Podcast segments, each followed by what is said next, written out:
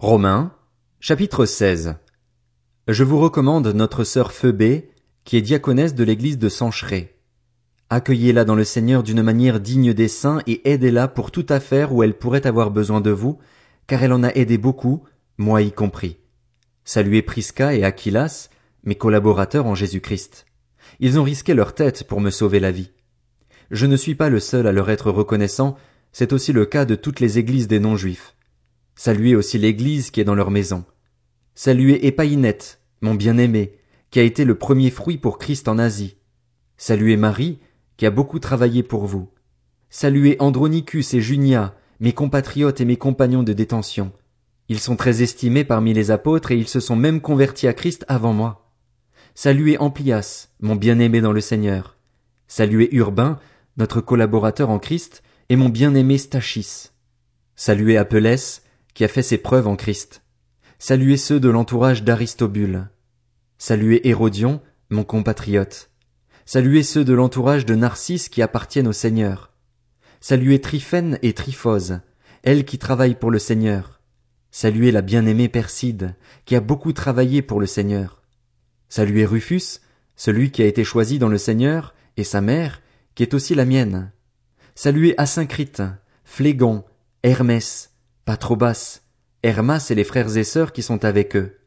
Saluez Philog et Julie, Néré et sa sœur, ainsi qu'Olympe et tous les saints qui sont avec eux. Saluez-vous les uns les autres par un saint baiser. Toutes les églises de Christ vous saluent. Je vous en supplie, frères et sœurs, méfiez-vous de ceux qui provoquent des divisions et font trébucher les autres en s'opposant à l'enseignement que vous avez reçu.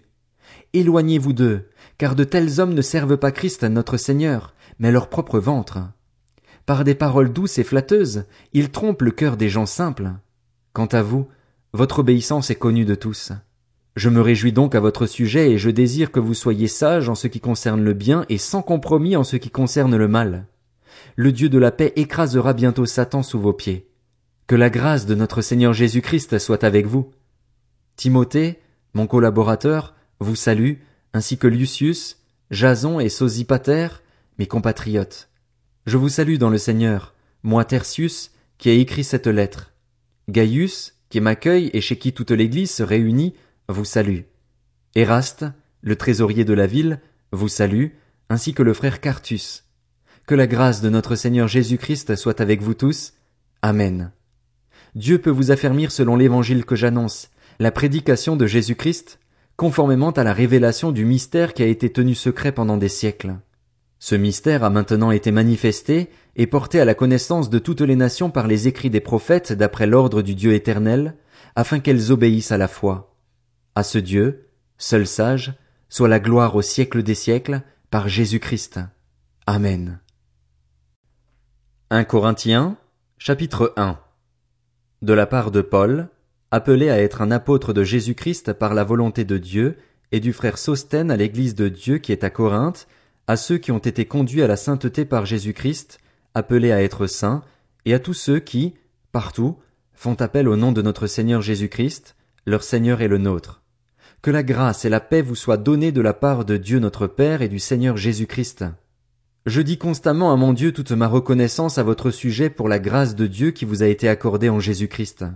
En effet, en lui vous avez été comblés de toutes les richesses, en particulier en ce qui concerne la parole et la connaissance, dans la mesure où le témoignage de Christ a été solidement établi parmi vous. Ainsi, il ne vous manque aucun don, à vous qui attendez le moment où notre Seigneur Jésus-Christ apparaîtra. C'est lui aussi qui vous affermira jusqu'à la fin pour que vous soyez irréprochables le jour de notre Seigneur Jésus-Christ. Dieu est fidèle, lui qui vous a appelé à vivre en communion avec son Fils, Jésus-Christ notre Seigneur. Je vous supplie, frères et sœurs, par le nom de notre Seigneur Jésus-Christ, de tenir tous le même langage, qu'il n'y ait pas de division parmi vous, mais soyez parfaitement unis dans le même état d'esprit et dans la même pensée. En effet, mes frères et sœurs, j'ai appris à votre sujet, par l'entourage de Chloé, qu'il y a des rivalités entre vous. Je veux dire par là que chacun de vous affirme, moi, je me rattache à Paul, et moi, à Apollos, et moi, à Céphas, et moi, à Christ. Christ a-t-il divisé? Paul a-t-il été crucifié pour vous, ou est-ce au nom de Paul que vous avez été baptisés? Je remercie Dieu de ce que je n'ai baptisé aucun de vous, excepté Crispus et Gaius. Ainsi, Personne ne peut dire que j'ai baptisé en mon nom. J'ai encore baptisé la famille de Stéphanas. Pour le reste, que je sache, je n'ai baptisé personne d'autre. De fait, ce n'est pas pour baptiser que Christ m'a envoyé, c'est pour annoncer l'évangile, et cela sans recourir à la sagesse du langage, afin que la croix de Christ ne soit pas vidée de sa force. En effet, le message de la croix est une folie pour ceux qui périssent, mais pour nous qui sommes sauvés, il est la puissance de Dieu. Du reste, il est écrit, je ferai disparaître la sagesse des sages et j'anéantirai l'intelligence des intelligents. Où est le sage? Où est le spécialiste de la loi? Où est le discoureur de l'ère actuelle? Dieu n'a-t-il pas convaincu de folie la sagesse de ce monde? Puisqu'à travers cette sagesse le monde n'a pas connu Dieu en voyant sa sagesse, il a plu à Dieu de sauver les croyants à travers la folie de la prédication. Les Juifs demandent un signe miraculeux et les Grecs recherchent la sagesse. Or nous, nous prêchons un Messie crucifié, scandale pour les Juifs et folie pour les non-Juifs, mais puissance de Dieu et sagesse de Dieu pour ceux qui sont appelés, qu'ils soient juifs ou non. En effet, la folie de Dieu est plus sage que les hommes et la faiblesse de Dieu est plus forte que les hommes. Considérez, frères et sœurs, votre propre appel. Il n'y a parmi vous ni beaucoup de sages selon les critères humains, ni beaucoup de puissants, ni beaucoup de nobles. Mais Dieu a choisi les choses folles du monde pour couvrir de honte les sages, et Dieu a choisi les choses faibles du monde pour couvrir de honte les fortes. Dieu a choisi les choses basses et méprisées du monde, celles qui ne sont rien, pour réduire à néant celles qui sont, afin que personne ne puisse faire le fier devant Dieu. C'est grâce à lui que vous êtes en Jésus Christ, lui qui est devenu, par la volonté de Dieu, notre sagesse, notre justice, la source de notre sainteté et notre libérateur, afin, comme il est écrit, que celui qui veut éprouver de la fierté mette sa fierté dans le Seigneur.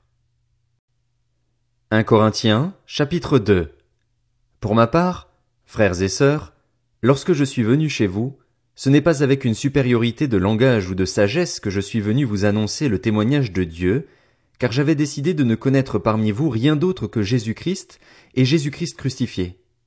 J'ai été faible, craintif et tout tremblant chez vous.